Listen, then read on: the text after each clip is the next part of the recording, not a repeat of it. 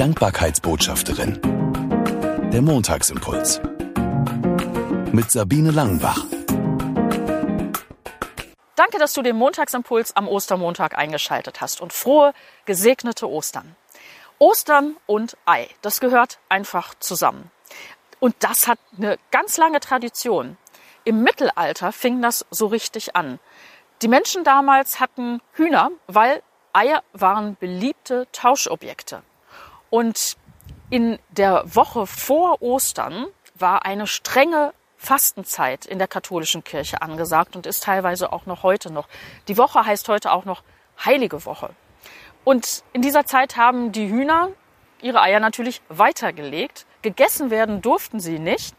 Und dann waren die Leute pfiffig und haben gesagt, okay, dann kochen wir sie. Und damit man die gekochten von den frischen Eiern unterscheiden kann, wenn die zusammen im Körbchen liegen, hat man die Eier gefärbt und das Ganze noch mit einem Symbol versehen, nämlich die Farbe Rot gewählt. Mit Zwiebelschalen kriegt man das ja hin.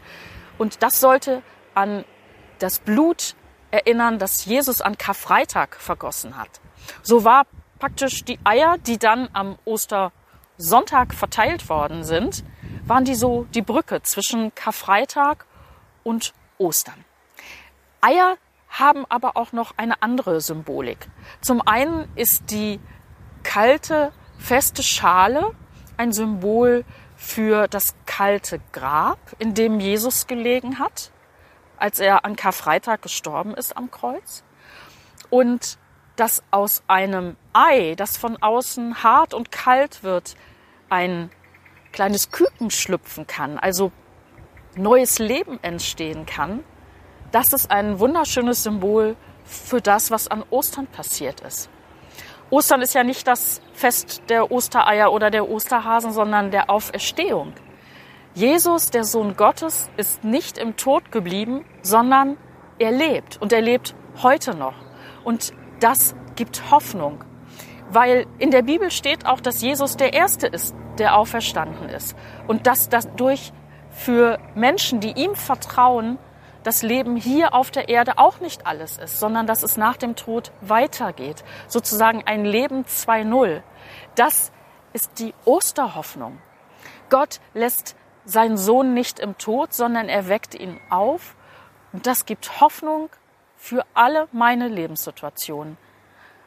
Weil Gott leben möchte und weil Gott seinen Sohn Jesus auferweckt hat. Das ist die hoffnungsvolle Botschaft von Ostern, die mich ganz neu auch ja, erfassen soll und mich froh machen soll. Hoffnung für diese Welt. Gott hat die Welt nicht sich selbst überlassen, sondern er hat seine Menschen so unendlich lieb, dass er seinen Sohn Jesus hat sterben lassen und ihn hat auferstehen lassen. Ein Leben mit Perspektive, die über den Tod hinausgeht.